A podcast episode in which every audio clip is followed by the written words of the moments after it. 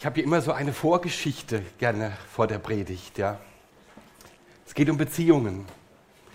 Beziehung, das ist so das Wichtigste in unserem Leben. Und man kann sie auch mit einem Satz zerstören oder mit einer gewissen Haltung zerstören. Ich war vielleicht so 4, 25. Mein jüngster Bruder, vier Jahre jünger wie ich, hat sich befreundet mit einer Frau. Natürlich, es war ja alles okay, aber es war die schlimmste Frau vom Dorf. Und ich konnte ihn nicht leiden. Mann, ihr Leute, ich war schon verheiratet.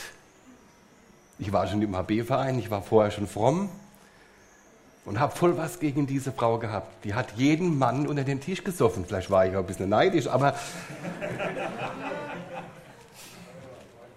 und ging mit jedem Mann ins Bett. Das war bekannt. Und mein jüngster Bruder befreundet sich. Der jüngste aus unserer Familie, ein Göttel.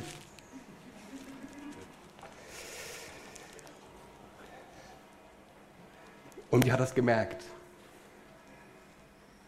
Und dann waren wir in der Pfalz, wie oft, an einem Wochenende. Und da hat sie mich im, im Treppenhaus abgefangen.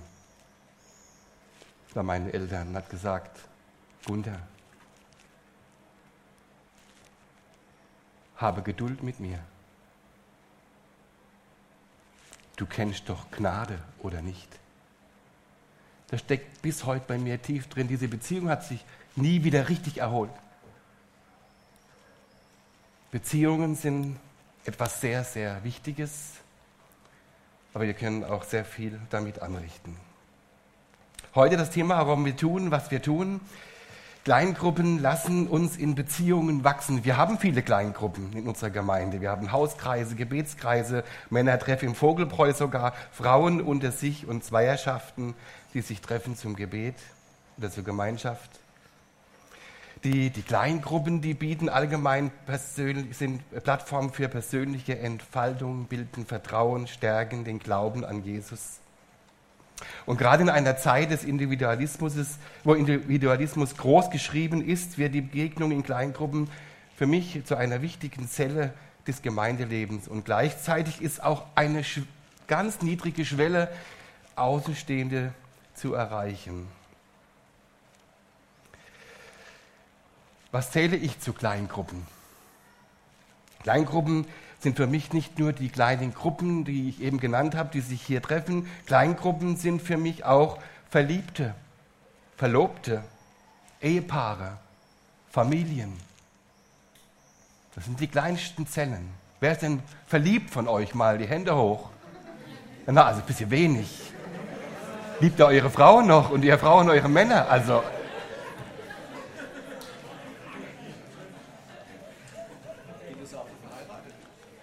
Bitte? Wer ist verlobt? Haben wir Verlobte unter? Oh, genau, der Lukas und die Alexandra. Sie haben sich für ihre Ehe versprochen. Deborah Walter, hab ich, hast du dich gemeldet? Ich bin ja ganz stolz.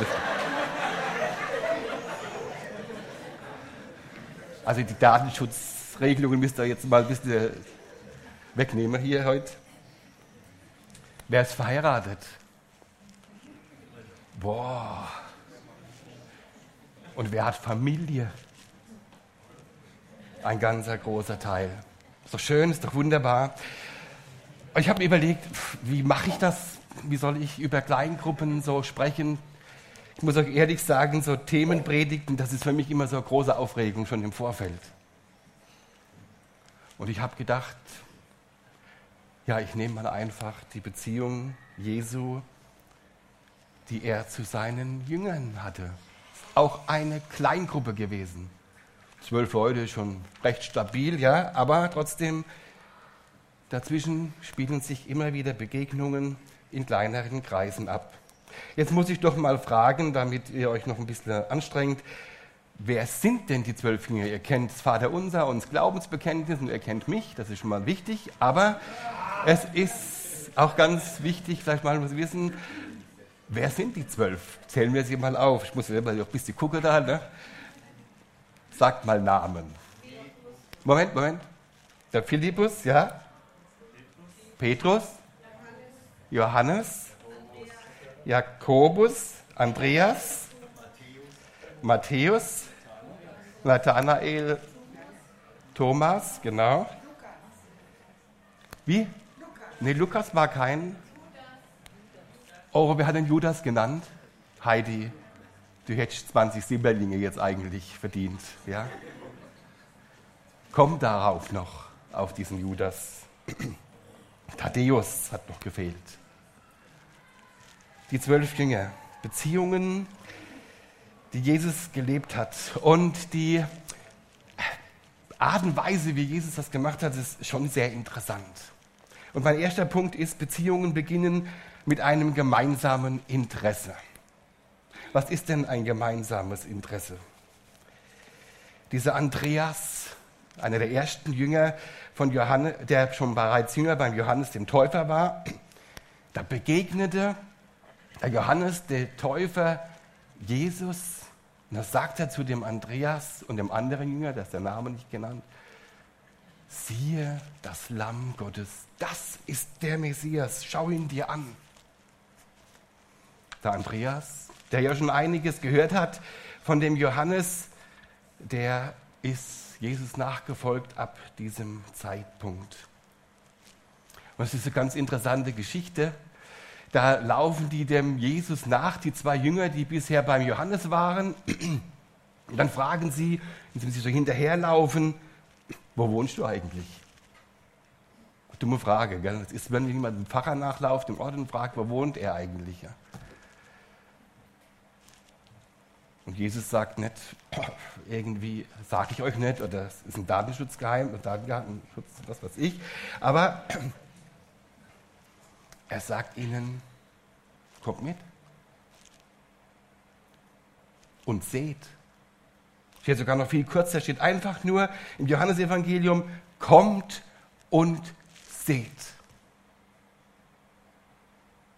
Diese drei Worte, die sind für mich so wichtig geworden. Der Mensch damals, der war nicht anders, wie wir heute sind. Wir haben ein gemeinsames Interesse mit jedem Menschen. Jeder sucht die Wahrheit über das Leben. Jeder sucht den Sinn des Lebens. Jeder will wissen, wo er herkommt. Was suchen wir hier auf dieser Welt überhaupt? Im Grunde sucht der Mensch nach seiner eigenen Identität, nach einem echten Halt, was ist seine Bestimmung? Das ist immer ein gemeinsames Interesse. Und dieses gemeinsame Interesse, das kann man in Verbindung setzen mit dem Satz, kommt und seht. Was heißt es, kommt und seht, wie Jesus das gesagt hat? Jesus hat nichts anderes gemacht, als sein Lebenszeugnis vor ihnen abgelegt. Er redete vom Evangelium. Er, lebt, er redete von sich. Er redete von sich und der Beziehung zu seinem Vater, zu Gott. Für mich eine sehr, immer sehr beeindruckende Geschichte, wie Gott manchmal Menschen begegnet und überzeugt, ist in unserem Bezirk hier geschehen, in Remchingen. Eine junge Familie wohnte in Miete bei einem alten gläubigen Ehepaar, oben unterm Dach. Die Kinder und die Enkel die Familie der alten Leute gingen aus und ein. Und sie waren sehr gastfrei. Und eines Tages sagte die alte Vermieterin zu der Mieterin, kommen Sie runter, wir essen zusammen, bringen Sie Ihr Kind mit, sind eingeladen. Und diese junge Frau merkte sehr schnell, dass ein tiefer Glauben das Leben der alten Leute prägte und ausmachte. Und eines Tages als sie wieder bei dieser alten Vermieterin in der Küche war, nahm sie sie mit ins Wohnzimmer. Da holte die alte Frau oben eine Bibel vom Schrank und legte sie einfach auf den Tisch und schlug sie auf und macht ganz überrascht, ach, schauen Sie, ein Psalm. Denen lese ich jetzt Ihnen einfach mal vor. So einfach ist das mit unserem Glauben an Gott. hat sie dann gesagt, nachdem sie den Psalm gelesen hat. Das hat diese Frau so beeindruckt, dass sie an diesem Moment beschlossen hat, sie will Kontakt aufnehmen mit diesem Gott. Und sie entschied sich für ihn. Und als die alte Vermieterin das gemerkt hat, dass diese Frau sich zu dem lebendigen Gott bekehrt hat, hat sie gar, sogar diese alte Bibel ihr geschenkt, die sie bis heute ehrt. Lukas, es war deine Urgroßmutter, um die Geschichte, die ich jetzt gerade erzählt habe. Sicherlich ist das eine schöne Geschichte. Und es ist bestimmt nicht das Erfolgsrezept für alle Begegnungen, die wir haben. Aber es ist ein Prinzip ganz einfacher Glaubensvermittlung. Die lag nicht im Wesentlichen in dem Psalm. Die lag im Lebenszeugnis dieser alten Leute. Das gemeinsame Interesse ist meines Erachtens bei jedem Menschen gegeben. Und Jesus ist derjenige, der unser Leben verändert und das ist das, was uns ausmacht und das ist das auch, was die anderen sehen und was sie auch irgendwo interessiert.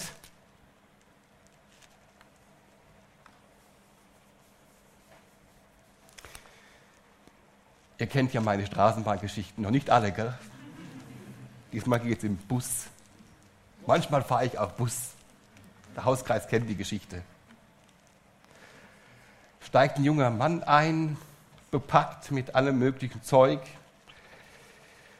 und eine Schaukel dabei und dann geht er da rein und sagt zum Busfahrer, ach, ich weiß, du hast keine Kinder und keine Enkel, du brauchst keine Schaukel und geht weiter. Und in Mutschel, in Kleinsteinbach, als wir ausgestiegen sind, habe ich ihn gefragt, soll ich ihm irgendwas tragen helfen? Und sagte, ja, nehmen Sie mal die Schaukel. Und als wir rausgingen, haben Sie Enkel? Ja, noch nicht ganz, aber dann gehört ihnen die Schaukel. Also lief ich dann zum Hauskreis mit einer Schaukel, eine nagelneue Schaukel.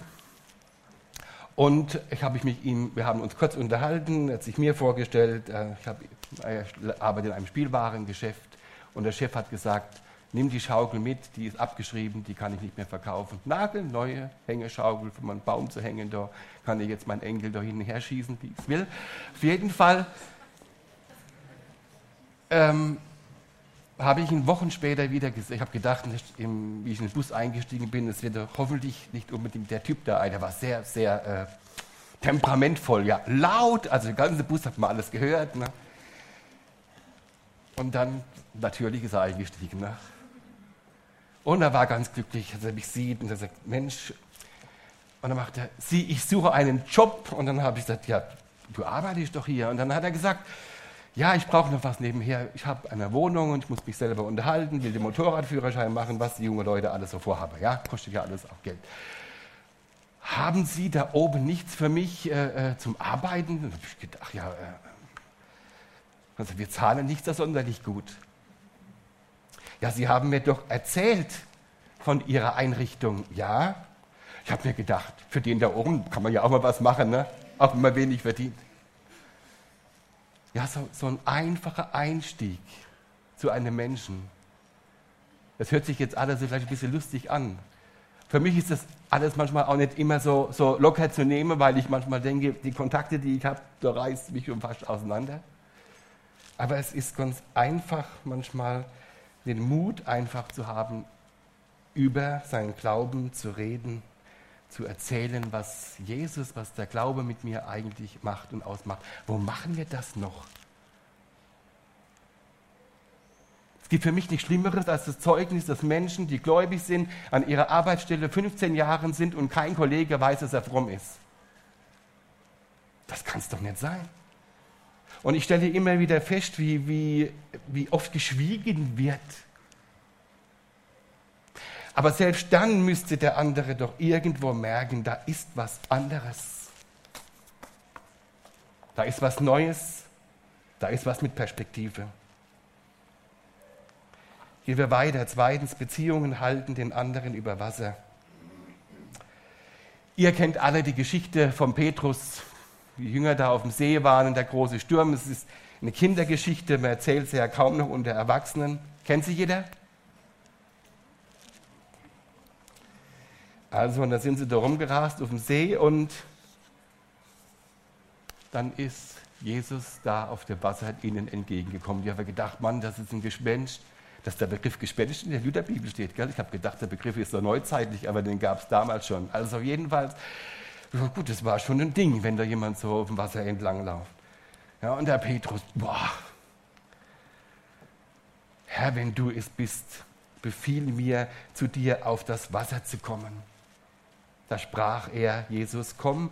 Und Petrus stieg aus dem Schiff und ging auf dem Wasser, um, Jesus zu, um zu Jesus zu kommen. Als, aber den, als er aber den starken Wind sah, fürchtete er sich.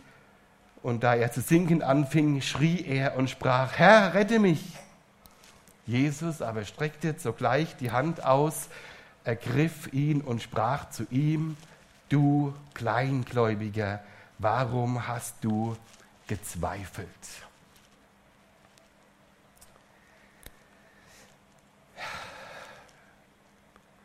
Merkt ihr schon, dass alle so ein bisschen überheblich sind? Wir denken als Menschen, hey, da kommt der Jesus auf Wasser, der läuft da ihm entgegen auf dem Wasser, jetzt fängt er auch da ein bisschen den Boden zu verlieren und schon schreit er gleich darum. Ne?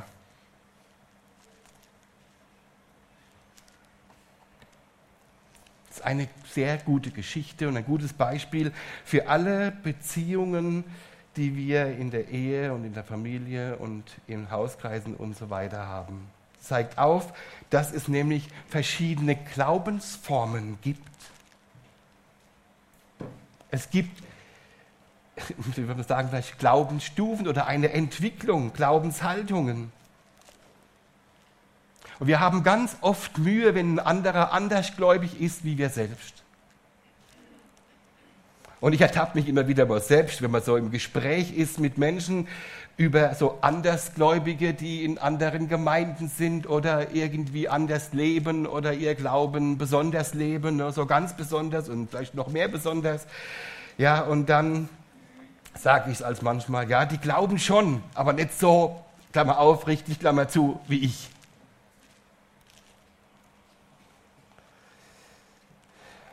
Wenn ich dieses Ereignis des Untergangs von Petrus nehme, dann wird so ein Satz zur Hochmutsfalle für mich selbst, für uns und auch eine Zugangssperre zu anderen. Nämlich, was zeigt mir dieses Sinken des Petrus? Was zeigt mir das auf? Es zeigt mir auf,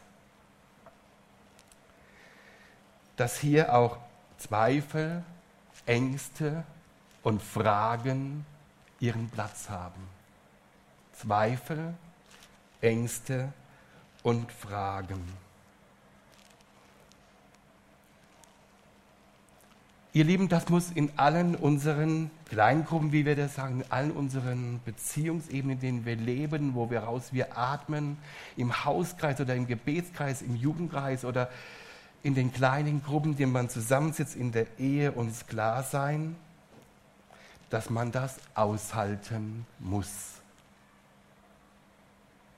Darin liegt das Wachstum von jedem, der mit dabei ist.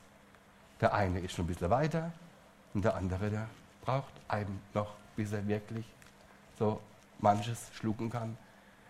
Und es ist ein Geschenk, wenn man es einfach alles so glauben kann, wie es da steht.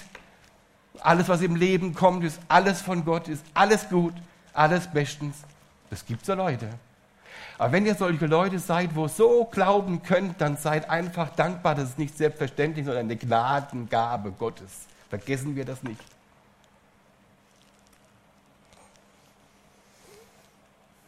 Ein ganz großes Beispiel für den Zweifel ist der Johannes der Täufer. Da sitzt er im Gefängnis, weiß wohl schon, was ihm blüht, ist ja enthauptet worden. Er hat die Wahrheit gesagt was du da machst. Nimmst einfach die Frau von deinem Bruder und die andere schickst weg. Hat mir den Kopf gekostet. Und dann lässt der Johannes aus dem Gefängnis fragen, als aber Johannes im Gefängnis von den Werken des Christus hörte, sandte er zwei seiner Jünger und ließ ihm sagen, bist du derjenige, der kommen soll, oder sollen wir auf einen anderen warten? Die Antwort, die Jesus gegeben hat, Blinde gehen, Kranke werden gesund, sagt ihm das. Ob er das jemals erfahren hat, das weiß ich nicht. Dass Jesus zu Johannes gestanden hat, das ist ganz klar in dem, wo Jesus selber Zeugnis gibt über Johannes. Aber er hatte am Schluss seines Lebens, dieser großen Bedrängnis, große Zweifel.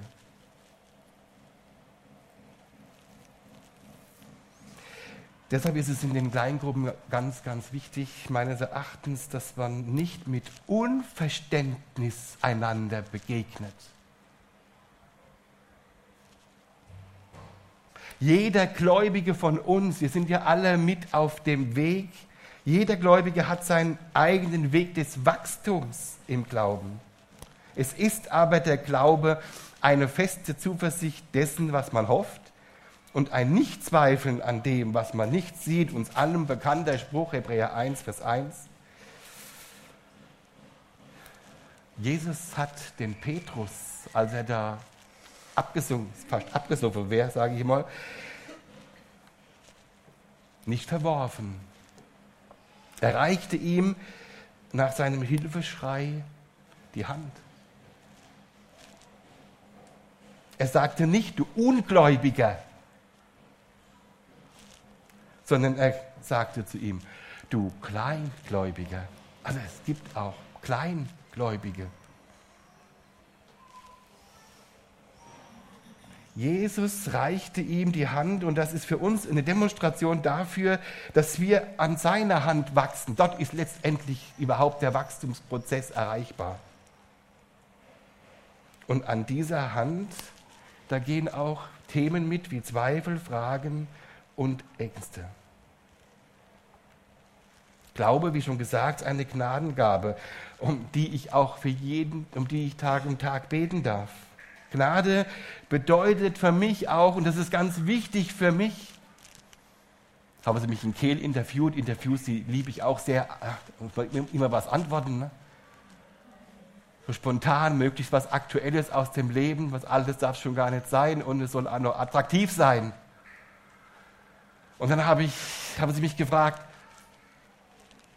was ist für dich im Moment am wichtigsten im Leben mit Jesus? Boah, schöne Frage, ne? Da kann man viele Antworten drauf geben. Da habe ich einfach gedacht, nee, jetzt mache ich es mal ganz kurz.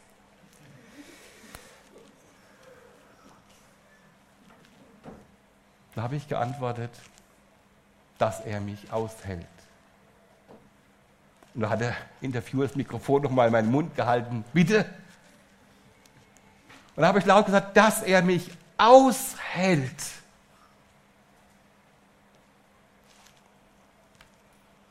Nach dem Gottesdienst kam eine Frau und hat gesagt, wissen Sie, was für mich der ermutigendste Satz heute von Ihnen war? Es war noch nicht mal die Predigt, ne, weil ich ganz entsetzt.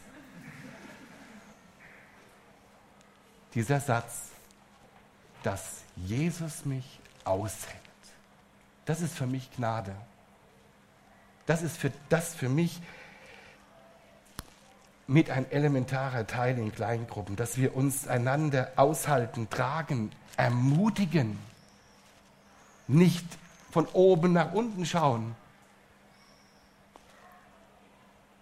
Als wir zur Jahreswende bei Thorsten Richter in Jena waren, saß ich neben einem Gottesdienstbesucher. Ist ja ganz normal, es sitzt in der Regel ein, neben einem jemand, und er kam ganz selten, wusste ich ja nicht, in den Gottesdienst. Später hat die äh, Katharina Richter zu mir gesagt, als sie gesehen hat, dass ich mich dort hingesetzt habe, hat sie gesagt, oh, der Mann neben dem Wunder, dem wird es heute nicht so gut gehen. Eigentlich hat sie es danach gesagt. Ne? Dann saß er da, Kapuze auf, man hat ihn kaum gesehen. Am liebsten hätte ich gesagt, machen wir das Ding weg, dass ich überhaupt nur was sehe von dir. Also haben wir uns kurz vorgestellt und habe gesagt, wer wir sind und dass wir von Karlsruhe sind und dass wir hier jetzt äh, uns freuen, im Gottesdienst beim Thorsten in seiner Gemeinde zu sein. Dann hat er zu mir gesagt, ja, ich lehne mich jetzt einfach mal zurück und will sehen, was da auf mich zukommt. Das Sätze, die liebe ich so sehr. Oh. Und dann habe ich ihn angeschaut und gedacht, okay. Da sagt er einen Satz plötzlich, wenn das nur mal stimmt mit dem Jesus, hat er gemacht. Wenn das nur mal stimmt mit dem Jesus. Und da habe ich ihn angeschaut, das war nicht so einfach, weil er ja so, so vermummt war. Und habe zu ihm gesagt, das stimmt mit dem Jesus. Deswegen bin ich hier im Gottesdienst, weil es stimmt mit diesem Jesus. Als wir uns verabschiedeten später, hat er sich bedankt. Und habe gesagt, für was? Und hat er gesagt, wissen Sie, es ist nicht das, was Sie zu mir gesagt haben, sondern das Wie. Liebe Geschwister, ich komme immer wieder darauf, es ist nicht immer das, was man sagt, es ist das Wie. Das ist das, was ich als Zeugnis von meinem Leben gebe. Er hat gesagt, diese überzeugende Antwort, ich spüre, dass Sie davon überzeugt sind. Und das hat ihm einen gewissen Respekt abgekauft. Geht immer um das Lebenszeugnis in der Kleingruppe. Und die Beziehungen, die fangen immer woanders an, nicht in der Kleingruppe, die fangen halt ziemlich da, wenn das so weitergeht, dann fliege ich raus. Ähm, das in der Kleingruppe, in die Beziehungen, die fangen an in meiner Beziehung zu Jesus Christus. Es fängt an, wie ich mit Jesus Christus lebe, wie ich ihm Realität werden lasse in meinem persönlichen Leben.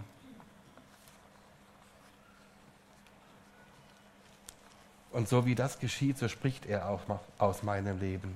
Dort wird eine Ebene des Vertrauens aufgebaut. Und die brauchen wir so notwendig, dass wir uns zur gegenseitigen Hilfe werden und nicht so anonym da rumlaufen, jeder für sich allein. Das dritte, das Leben der Kleingruppe wird von der Wahrheit regiert. Jesus, der war nicht immer mit seinen zwölf immer zusammen, alle zusammen, also auf dem Ölberg saß und es um die Endzeitsreden ging, da waren nur der Jakobus, der Johannes und der Andreas dabei. Da heißt es so schön, als sie allein waren, da waren sie allein mit Jesus auf dem Ölberg und da haben sie ihn gefragt, ja, was, wann kommt denn das alles, was du da uns erzählst? Und da hat er ihnen angefangen zu erzählen, was alles abgehen wird. Ja. Oder bei der Verklärung Jesu waren sie auch wieder auf dem Berg, da war der Petrus, der Jakobus und sein Bruder Johannes dabei. Und dann stand da plötzlich der Elia, Mose. Und sie hätte am liebsten Hütten gebaut. Hier ist gut sein, das ist doch toll. Warum ist es hier gut sein gewesen? Ich habe plötzlich gemerkt, diese Verklärung, das war eine Durchleuchtung der Wahrheit. Eine Offenlegung der Wahrheit und gleichzeitig auch eine Reinheit. Da konnten sie durchatmen. Da wären sie gern geblieben. Das sind so zwei Begegnungen. Die dritte Begegnung ist, im Johannes steht die, da geht es schon darum, dass Jesus nicht alle so ewig zugewunken habe und ihm nachgefolgt sind. Viele nun also über die zwölf Jünger hinaus waren schon etliche ihm nachgefolgt. Viele nun von seinen Jüngern, die das hörten, sprachen, das ist eine harte Rede. Wer kann sie hören? Da aber Jesus bei sich selbst erkannte, dass seine Jünger darüber murrten, sprach er zu ihnen, ist euch das ein Ärgernis? Wie nun, wenn ihr den Sohn des Menschen dorthin auffahren seht, wo er zuvor war? Der Geist ist es, der lebendig macht. Das Fleisch nützt gar nichts. Die Worte, die ich zu euch rede, sind Geist und sind Leben. Aber es sind etliche unter euch, die nicht glauben, denn Jesus wusste von Anfang an, wer die waren, die nicht glaubten und wer ihn verraten würde. Und sprach, darum habe ich euch gesagt, niemand kann zu mir kommen, es sei ihm denn von meinem Vater gegeben. Aus diesem Anlass zogen sich viele seiner Jünger zurück und gingen nicht mehr mit ihm. War dann einmal fertig. Warum? Jesus hat die, einen Absolutheitsanspruch plötzlich zum Ausdruck gebracht. Niemand kommt zum Vater, denn durch mich. In den Endzeitsreden oder wie er seinen Jüngern in den letzten Tagen begegnet ist, da war ihm eines ganz wichtig. Lasst euch nicht verarschen. Von anderen Religionen, Prinzipien, Göttern und Angeboten dieser Welt. Jesus ist die Schlüsselperson, sie bleibt sie. Und wenn sie in deinem Leben nicht ist, aber sie bleibt sie, dann guck, dass sie das auch wieder wird. Da sprach Jesus zu den Zwölfen, wollt ihr auch weggehen? Da antwortete Simon Petrus ein wunderschöner Satz, Herr, zu wem sollen wir gehen? Du hast Worte des ewigen Lebens.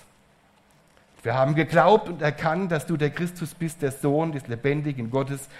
Jesus antwortete ihnen, habe ich nicht euch zwölf erwählt? Und dann kommt der Abschuss. Und doch ist einer von euch ein Teufel. Heidi, der Judas. Er redete aber von Judas, Simons Sohn, dem Ischariot, denn dieser sollte ihn verraten, er, der einer von den Zwölfen war. Liebe Geschwister, Freunde, die Wahrheit zu leben, sie zu sagen, das ist keine einfache Geschichte. Oft will man sie nicht hören. Wer was anderes sagen möchte, der kann hierher kommen und kann mir das sagen, wie das dann am besten geht. Mir geht es oft so. Wisst ihr, wer mir so direkt die Wahrheit ins Gesicht sagt? Wer? Andrea Göttel, geborene Bromme. Uiuiuiuiui. Das ist gar nicht so lustig als, ja. Man hat so seine Macken. Und manche Dinge im Leben, die will man einfach nicht ändern, man ist uneinsichtig, nicht bereit, etwas zu verändern. Das liegt in meiner Natur, könnte ich jetzt locker sagen, aber beruhigt euch, nehmt euch mit, sondern es liegt euch auch in eurer Natur.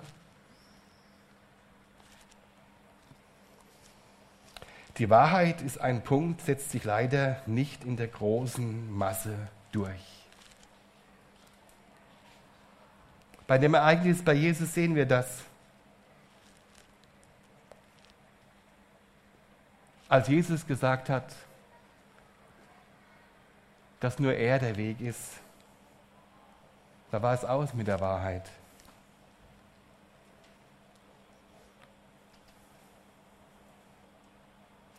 Aber eine Kleingruppe, die hat hier einen Hauskreis, einen Gebetskreis, Zweierschaften, die Ehe, die Familie.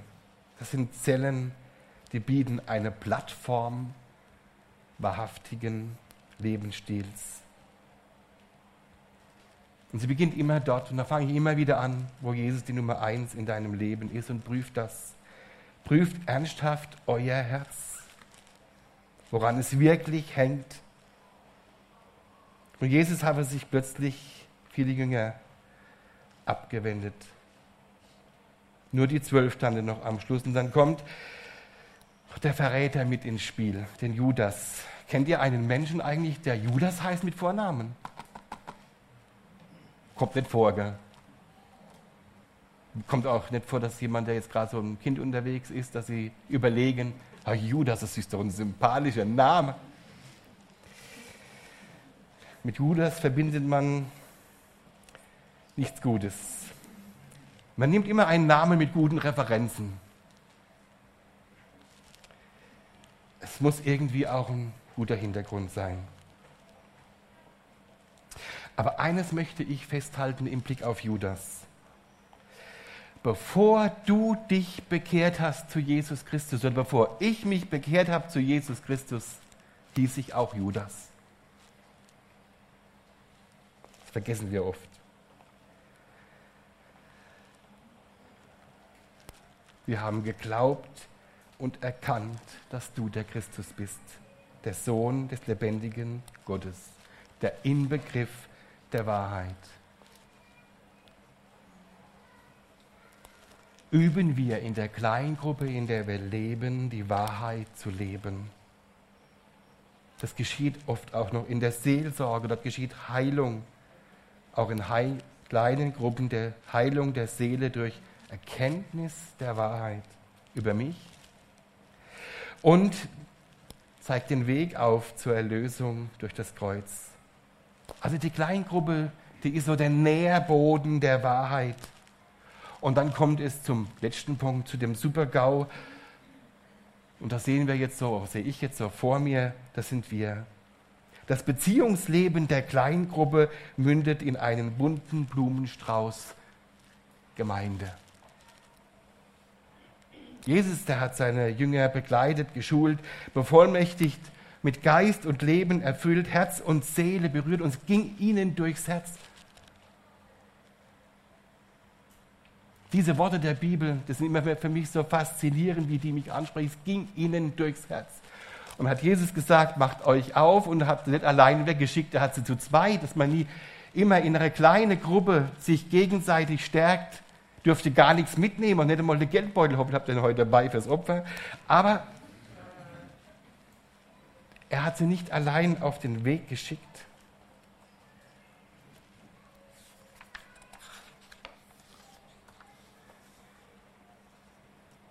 Und hat ihnen den Auftrag gegeben, tut Buße und jeder von euch lasse sich taufen auf den Namen Jesu Christi zur Vergebung der Sünden, so werdet ihr die Gabe des Heiligen Geistes empfangen. Das Thema unseres Gottesdienstes oder der Auftakt, warum wir tun, was wir tun. In Kleingruppen lassen uns Kleingruppen lassen uns in Beziehungen wachsen. So möchte ich zum Schluss sagen, lasst euer Herz in den kleinen Zellen, in denen ihr in der Gemeinde lebt, durchfluten von den erneuerbaren Energie, die Energiequellen des Himmels.